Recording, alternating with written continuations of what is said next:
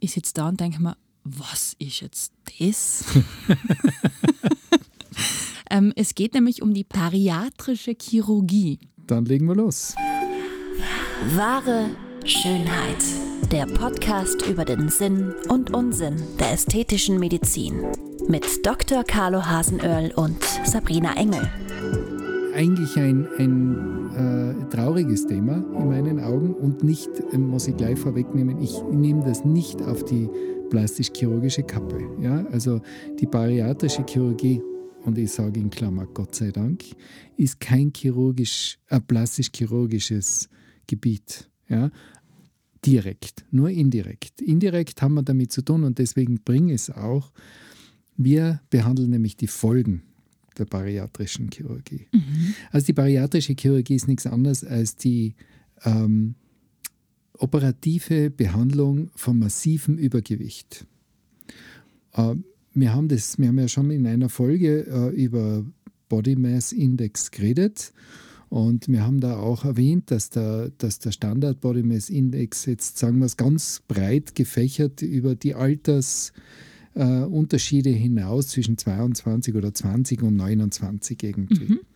sich äh, bewegen soll.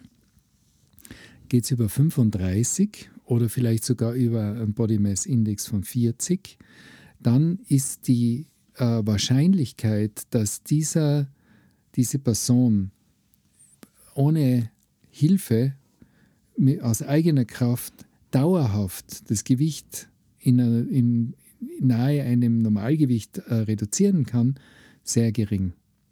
Also äh, man sagt, über einen Body Mass Index von 40 geht ohne bariatrische Chirurgie eigentlich äh, nichts mehr. Oh mein Gott. Die können zwar abnehmen und mhm. nehmen dann rasant ab, ja, wenn die sich wirklich halten und, und eine Ernährungsumstellung machen und so weiter, dann verlieren die gleich mal 10, 20 Kilo. Aber was ist es bei 150, 160 Kilo? Ja, nix. Nix. Und dann stehen sie oder gehen nur langsam weiter und irgendwann einmal geht es dann nicht mehr. Und dann, dann kommen sie wieder in, die, in den normalen Range, äh, dieser typische Jojo-Effekt. Mhm. Also da gibt es Untersuchungen und Statistiken und da, das habe ich äh, von einem Spezialisten gehört über Body Mass Index von 40 ist es fast unmöglich, aus eigener Kraft wieder in ein Normalgewicht zu kommen. Ausnahmen bestätigen die Regel. Ich habe selber einen Patienten, einen jungen Mann, der hat 75 Kilo abgenommen.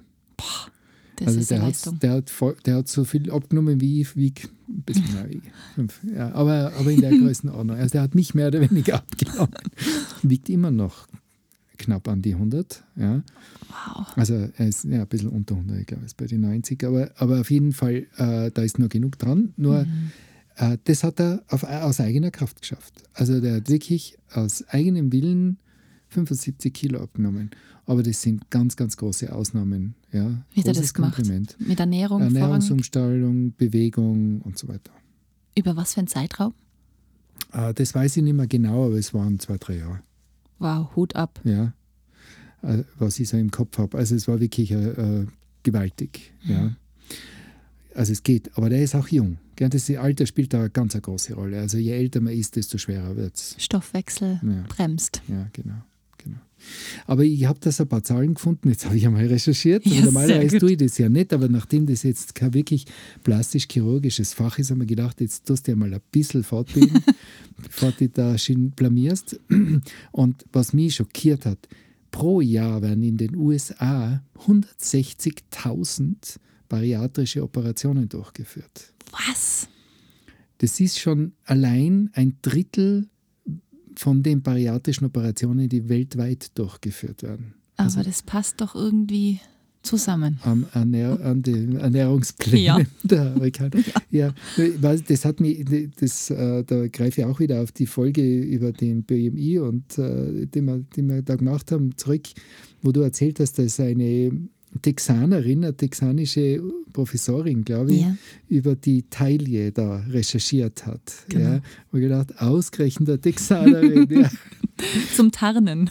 Ja, ich meine, es gibt bei uns auch genug Dicke, das muss man schon auch sagen. Wir sind also, wir dürfen uns da nicht, äh, dürfen da nicht mit Finger auf andere Na, zeigen. Es ist halt auffällig. Es ist, es ist was, was bei uns, bei uns gibt es viele Übergewichtige, aber diese massiv Übergewichtigen, also wirklich im BMI von 40 und mehr, Wahnsinn. äh, die gibt es bei uns Gott sei Dank nicht, Gott sei Dank, nicht so oft wie in den USA. Mhm. Ja, also, ich meine, das hängt allein, äh, jeder, der mal in die USA gereist ist und zum Beispiel in so äh, ein Restaurant geht, In einen Outburger, ja, Fastfood-Kette. Wurscht super. oder, oder Planet Hollywood oder was Ja. auch immer, du kriegst Cola so viel du willst. Ja, du kannst Wahnsinn. nachfüllen ohne Ende. Und fürs Allein- Wasser muss man zahlen. ja, wirklich. Ja, also es ist, es ist, äh, das ist wird gar nicht berechnet. Ja? Mhm. Und dieser, dieser massive Überfluss dieses Angebotes ist natürlich für, für das irgendwann einmal geschnackelt es da und dann, Ja. dann geht es bergauf und zwar rasantest. Ja. Absolut. Und das sind Patienten, das sind kranke Menschen. Das Mhm. ist also nicht, das ist nicht irgendein dicker, dicker Fauler, sondern das sind wirklich kranke Menschen. Mhm. Und äh, dieses Leiden äh, kann man behandeln durch diese sogenannten bariatrischen Operationen. Adipositas, Fettleibigkeit, gell? Ja. So sagt man, ja. Ähm, das, äh, da hat ja mal, also begonnen, ich weiß nicht, ob das das erste war, aber eine der ersten Methoden, die, die Zeit sogar ganz, ganz en vogue waren, war am Ballon schlucken. Ein Ballon, ein Luftballon. Ja, also man hat, man hat in, ähm, gastroskopisch einen Ballon eingeführt, Ja. der, der hat den Magen zum Großteil ausgefüllt. und und äh, dann hat er einfach nicht mehr so viel Platz gehabt. Ja, macht irgendwie auch Sinn, oder? Ja, es ist sicher, sagen wir, ist bei weitem nicht so eine große Operation. Es hat nicht wirklich funktioniert. Aber, aber äh, für manche schon, ja, es war eine Option. Aber dann die, die, der nächste Schritt war eben das sogenannte Magenband. Das war also dann schon ein operativer Eingriff, wo man quasi so einen, einen Ring äh, um den Mageneingang gelegt hat. Und äh, über ein Ventil hat man den Ring aufblasen können und dann hat sich der mehr oder weniger um, das, um diesen Mageneingang geschlossen. Da ist einfach nichts mehr durchgegangen. Ja. Das war ja, es war wirklich lange Zeit äh, State of the Art. Also viele Jahre hat, war das Magenband einfach die, die Behandlungsmethode und ich kenne also viele Patienten und Patientinnen, die dann nach Magenband äh, eben zu den plastisch-chirurgischen Operationen dann gekommen sind. Auf die möchte ich dann vielleicht dieser Folge vielleicht, am- ja, das werden wir dann zusammenfassen, eh noch kommen. Ähm, Aber das Magenband, da habe ich so viele Horrorgeschichten gelesen, dass das wirklich auch reinwächst in den Magen, teilweise dann im Magen drinnen war. Ja. Das geht tatsächlich. Ja, ja, es ist äh, Druck, auf Druck reagiert der, das Gewebe generell sehr empfindlich. Das ist wurscht, ob das jetzt eben äh, die Magenwand ist oder ob das äh, irgendein Knochen ist. Wenn, ähm, wenn, wenn, du, wenn lang genug ein Druck auf Gewebe ausgeübt wird, dann gibt Gibt's Gewebe nach. nach. Beispiele jetzt aus der plastischen Chirurgie, Frau mit einer sehr schweren großen Brust, die haben, im das sieht man im Röntgen, die haben im Schlüsselbein Kerben durch die BH-Träger. Na, Ja, der, durch den Dauerdruck auf, diese, auf das Schlüsselbein geht der Knochen dort weg. Und die haben dann eine richtige, richtige Kerbe drinnen. Und genauso ist es natürlich dann auch mit dem Magenband. Das, das Gewebe geht dann einfach kaputt und dann wandert das durch. Und das sind natürlich lebensbedrohliche Ja, Geschichten. klar. Gell? Überhaupt. Also ich habe mit einem, mit einem äh, Kollegen geredet, der Anästhesist, der mir erzählt hat, er war eine Zeitl ähm, quasi äh, Anästhesist bei diesen bariatrischen Operationen. Er hat gesagt, er glaubt, er hat mehr Komplikationen gesehen, als er Operationen gesehen hat. Das war aber die Magenbandzeit. Mhm, ja. Ich will nicht sagen, dass das jetzt äh, weniger komplikationsträchtig ist, da Ja. kommen wir ja noch drauf hin. Aber es war, das Magenband war wirklich eine, eine, eine heiße Geschichte. okay. Also Und ist, wie Magen. gesagt, momentan oder jetzt nicht mehr Mhm. äh, die Standardbehandlungsmethode. Also das verstellbare Magenband ist eine potenzielle Operation. Bariatrische Chirurgie heißt ja auch gewichtsreduzierende Operation und wie man jetzt schon hören hat können, ähm, sie verändert den Magen und oder den Darm, um eine Gewichtsabnahme einzuleiten. Das war jetzt einmal ein Verfahren. Was gibt es da noch für Möglichkeiten? Also das, äh, es gibt dann den sogenannten Schlauchmagen. Mhm. Dabei wird ein Großteil des Magens entfernt und äh, praktisch der Magen reduziert auf einen, auf einen dünnen Schlauch. Der wird äh, praktisch abgetrennt. Das, glaube ich, geht nicht besonders gut. Das hilft, aber, aber äh, erfahrungsgemäß, ich, ich, wobei ich habe mir jetzt da nicht so genau äh, schlau gemacht, aber ich kann mir gut vorstellen, dass sich der wieder dehnt bis zu einem gewissen Grad. Er wird yeah. sicher nicht mehr so groß, wie er war, aber ein bisschen gibt er sicher wieder nach.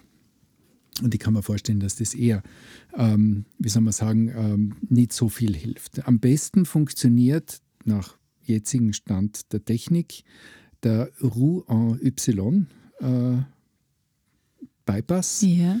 Dabei wird praktisch ein äh, Dünndarm ähm, ganz oben am Mageneingang angenäht. Und der Mageneingang oder ein, nur so eine kleine Magenblase belassen, äh, der Großteil, der allergrößte Teil des Magens abgetrennt. Und sozusagen geht es dann vom, von der Speiseröhre und diesem ganz kleinen Magenanteil direkt in den Dünndarm. Im Prinzip, da sollte man vielleicht auch nochmal reden. Wir, wir, wenn wir was essen, wir speicheln es ein, also mhm. wir nehmen es in den Mund, zerkleinern es durch die Zähne und speicheln es ein. Dadurch wird das Ganze sozusagen schlüpfrig. Dann geht es durch die Speiseröhre durch, kommt in den Magen. Im Magen wird es durch die Magensäure äh, praktisch einmal äh, aufgelöst zu einem, zu einem Brei mehr oder weniger. Mhm. Aber der Magen selber, da wird noch nicht so viel resorbiert. da, die Resorption beginnt dann im Zwölffingerdarm, das ist die nächste Station. Und in diesem Zwölffingerdarm kommt die Galle dazu, die die Fette spaltet mhm. und das Pankreassekret. Also die, die, die sind, das entsteht, besteht aus Enzymen, die quasi dann diese Speisen aufspalten, sodass wir in der Lage sind, Eiweiße, Fette, Zucker zu resorbieren.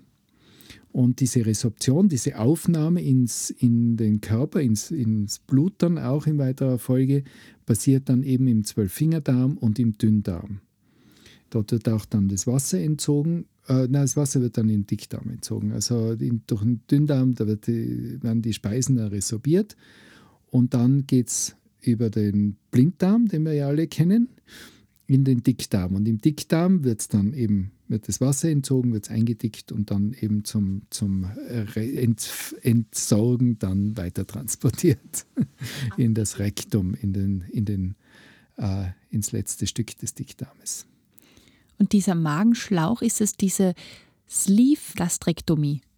Naja, Gastrektomie heißt ja, dass man den Magen abtrennt. Mhm. Gastrektomie, Gastrektomie im eigentlichen Sinne heißt ja, dass man den, ähm, den gesamten, äh, dass man den Magen entfernt, was man ja nicht tut, man schaltet ihn nur aus. Mhm. Also man nimmt ihn nicht heraus, sondern man schaltet ihn aus. Und dann wird äh, bei, der, bei, dieser, bei dieser Technik eben, wie gesagt, oben ein Stück Dünndarm angeschlossen und unten, also äh, praktisch ähm, geht dann diese, diese unverdaute oder vom Magen nicht, nicht vorverarbeitete äh, Speise, die direkt aus dem Mund kommt, mehr oder weniger, über dieses Stück Dünndarm und dann schließt man unten noch den Zwölffingerdarm an, mhm. äh, damit eben Galle und, und Pankreassekret dazukommen, damit äh, das, die Nahrung eben aufgespalten wird und man zumindest äh, äh bis zu einem gewissen Grad das dann äh, die Nährstoffe resorbieren kann. Weil alles kann man jetzt auch nicht ausschalten, weil sonst hat man außer Massenstühlen oder so einem Fettstühlen nichts. Ja. Das, es klingt brutal. Ja. Es klingt echt brutal. Da hat es ja mal ein Medikament gegeben, ich habe schon die ganze Zeit überlegt, wie das heißt, mir fällt es nicht ein. Das äh, war mal ganz am Wog zum Abnehmen. Mhm. Da, würden, da wurde also praktisch äh, das Fett so gebunden, dass es nicht mehr aufgespalten wurde.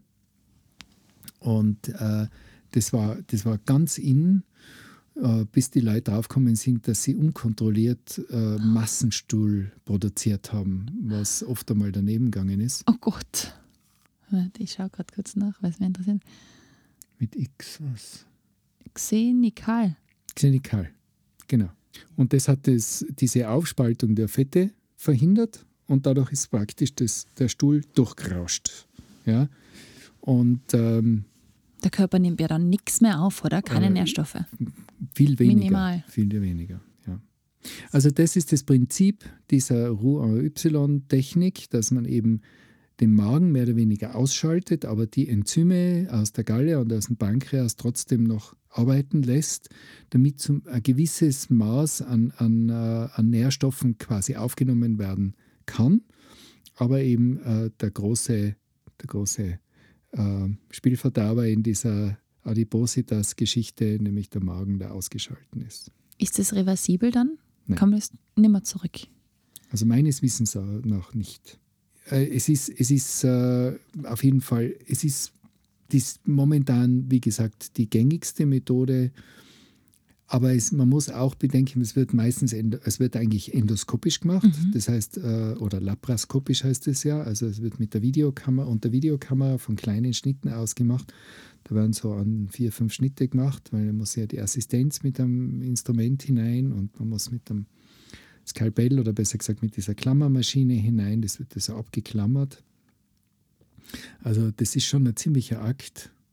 Und dazu eben immer die Problematik des massiven Übergewichtes. Ja. Und Patienten mit massivem Übergewicht sind prädestiniert für Probleme bei der Beatmung in Narkose, für Thrombosen, für ähm, Embolien, äh, für, für äh, Herzproblemen und Blutungen, weil die, der Druck in die Höhe schießt und so weiter. Also ja. die, sind, die sind echt, echt Wundheilungsprobleme ohne Ende. Also es ist eine, eine echt kritische Chirurgie. Bist du bei so einer auch schon mal dabei gewesen? Äh, na, ehrlich gesagt, nein, ich war noch nie dabei.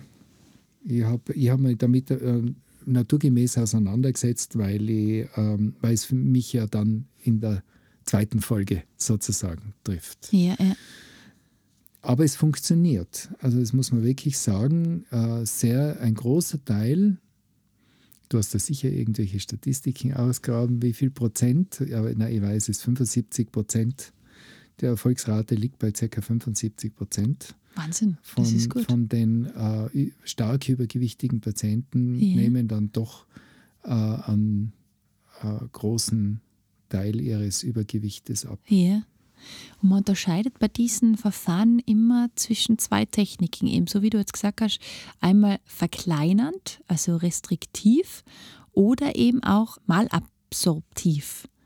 Also schmälern die Fähigkeit, Nährstoffe aus der Nahrung aufzunehmen. Ja, genau. Das, das ist das Thema mit dem Dünndarm dann auch, mhm, oder? Mhm.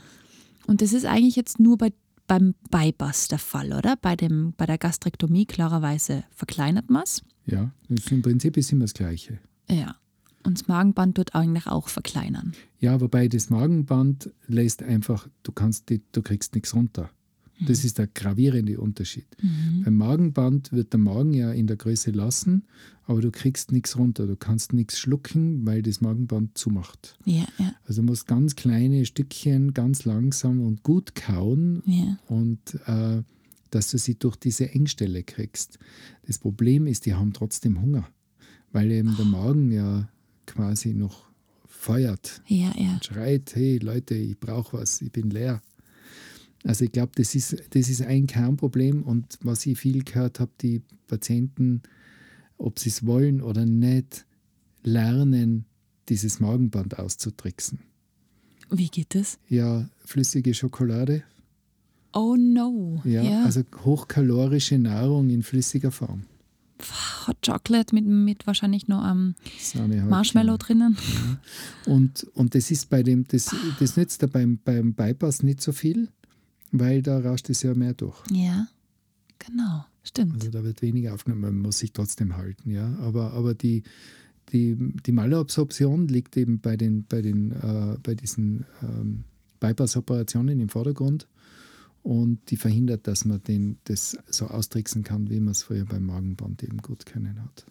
Sehr cool. Mhm. Jawohl, also das sind einmal auf jeden Fall die drei häufigsten Verfahren. Gibt es da noch was, was wir dem hinzufügen können? Irgendwas Spektakuläres, was man vielleicht nicht so oft macht, aber. Ja, es gibt diese Omega-Sleeve-Methode, wo praktisch nur eine Anastomose ist. Meines Wissens nach ist sie aber nicht, ich, bin, ich bewege mich jetzt auch wieder auf dünnen Eis, gell, aber meines Wissens nach ist das jetzt nicht die primäre Variante. Ich glaube, dass die Rouen-Y-Variante Ja. die, die häufigst angewendet Ja, bei diesem Omega-Loop sagt man auch Mini-Bypass. Ja, es bleibt relativ viel vom Magen. Also man, man ähm, der, der Magen wird äh, nicht so verkleinert wie beim Rohr und Y. Und das ist, glaube ich, das Kernproblem. Ja. Das geht so ein bisschen Richtung Schlauchmagen, aber es ist trotzdem, man zieht dann, dann äh, das Jugulum, äh, also die, Jugulum, Entschuldigung, man, äh, trotzdem, man zieht diese, dieses, äh, Dünn, diese Dünndarmschlinge ja auch hinauf. Okay. Aber es ist, es ist äh, was dann eben passiert, ist, dass diese Patienten und Patientinnen dann äh, Gewichtsreduktionen zwischen 40 und 80 Kilo haben. Mhm. Und äh, gestern war ein Patient bei mir mit, gut, der hat, der ist so knapp an die zwei Meter groß. Und er hat gesagt, ich habe ein bisschen abgenommen. Äh, ich habe eine Magenbypass-Operation gehabt und ich habe, was hat er abgenommen? Ich glaube 80 Kilo. Wahnsinn. Nein, äh, Der hat die abgenommen 70 auch. Kilo. 70 Kilo hat er 70 abgenommen und ist jetzt bei 109, 110 Kilo Lebendgewicht. Das muss man sich vor, Das muss man sich auf der. Zunge zergehen ja, lassen, ja. Ja. Ach, Der war aber sehr aktiv, ich kenne den schon Ja. lang. Ja. Äh, Das ist nämlich die Geschichte war die, der, das ist so, so ein typisches Beispiel, das da ganz gut passt. Der hat ein Problem gehabt im Nacken. Der hatte so ein Fettdepot im Nackenbereich gehabt. Äh, Man nennt es auch Morbus Madelung. Das hängt jetzt gar nicht einmal so sehr mit Übergewicht zusammen, sondern das ist also eine atypische Fettansammlung im Nackenbereich Mhm. Die man sehr schlecht absaugen kann, weil die meistens sehr, sehr bindegewebig durchwachsen ist. Und die kann äh, beim ausgeprägten Morbus Madelung kann sie wirklich tumorartig wachsen und die können den Kopf nicht mehr drehen. Und der oder nicht mehr äh, nach hinten bewegen. Und das hat er auch nicht können, deswegen habe ich ihn auch als Morbus Madelung sozusagen tituliert. Er war eigentlich, das war sicher eher nur ein Fettdepot, ein bisschen ein ungewöhnliches. Aber er hat gesagt, er kann den, den Kopf nicht mehr anheben oder, oder nach oben schauen, weil, die, weil er das sperrt im Ja, ja. Und den wollte ich ähm, im Sanatorium Kettenbrücke damals operieren. Das ist jetzt, war vor den neuen OPs. Und dann haben sie gesagt, das geht nicht, weil das haltet der, der Tisch nicht aus. Der hat eben Nein. 180 Kilo gehabt. Und sie haben gesagt, das, äh, und ihr, das Maximalgewicht, das der Tisch tragt, sind 120 Kilo. Wow. Und dann habe ich ihn eben bei mir operiert, weil meiner ist kalt. Und ich war ganz stolz, dass aushaltet. Meiner geht bis 200 Kilo. Aber in der Zwischenzeit haben sie im Sanatorium natürlich, die haben ja, das war also bevor sie eben die ganz neuen OPs gebaut haben. Und inzwischen halten die Tische das locker aus, weil ja leider Adipositas zunehmender Thema wird. Mhm. Ja. Immer noch ist. Jetzt mit so. Corona sind sowieso die Zahlen etwas gewachsen. Ja, ja. Wahnsinn. Okay, das ist, an das hätte ich jetzt gar nicht gedacht, dass das an Mhm. dem liegen hätte können. Und das ne? ist das geringste der Komplikationen, das man, als, das man erwarten darf. Wenden ja auch und solche Dinge, oder? Also wenn der Patient irgendwie eine Position, wenn man den verändern muss. Ja, das geht gar nicht. Das geht den gar musst, nicht, Den gell? musst hinlegen und wenn der schlaft, schlaft er und du musst warten, bis er aufgewacht ist, weil drehen, wie willst du ihn drehen? Ja, eben. Da brauchst du einen Flaschenzug. Ja. Das geht, das ist ganz ehrlich, das ist jetzt nicht äh, kein Scherz, ja. Aber mit, mit Manpower geht das nicht. Ja, vor allem, wenn der sich auch nicht mehr bewegt, weißt du, der liegt ja Genau. da wie ein, wie ein Das ist Sack. eine Masse. Ja, war verrückt. Mm, Toll, dass es diese Methoden gibt, Ja. dass man da wirklich dagegen So- was tun kann. so ebenso kritisch sie sind, weil ich meine, diese, diese äh, stark übergewichtigen Patienten sind eben, wie gesagt, prädestiniert für viele, viele Komplikationen, wie ich schon erwähnt habe. Und, und äh, das sieht man auch immer wieder. Nachblutungen und Infektionen, Wundheilungsstörungen im besten Fall. Aber eben auch, dass die, dass die äh, Anastomose aufgeht, also dass quasi das nicht dicht ist und, und dass man dann noch einmal operieren muss. Und das sind dann noch einmal kritischere Operationen, weil die Patienten ja in einem schlechteren Zustand sind. Äh, und dann ist, dann, wenn das aber alles gut geht, äh, dann äh, nehmen die massiv ab. Und was dann bleibt, ist Haut.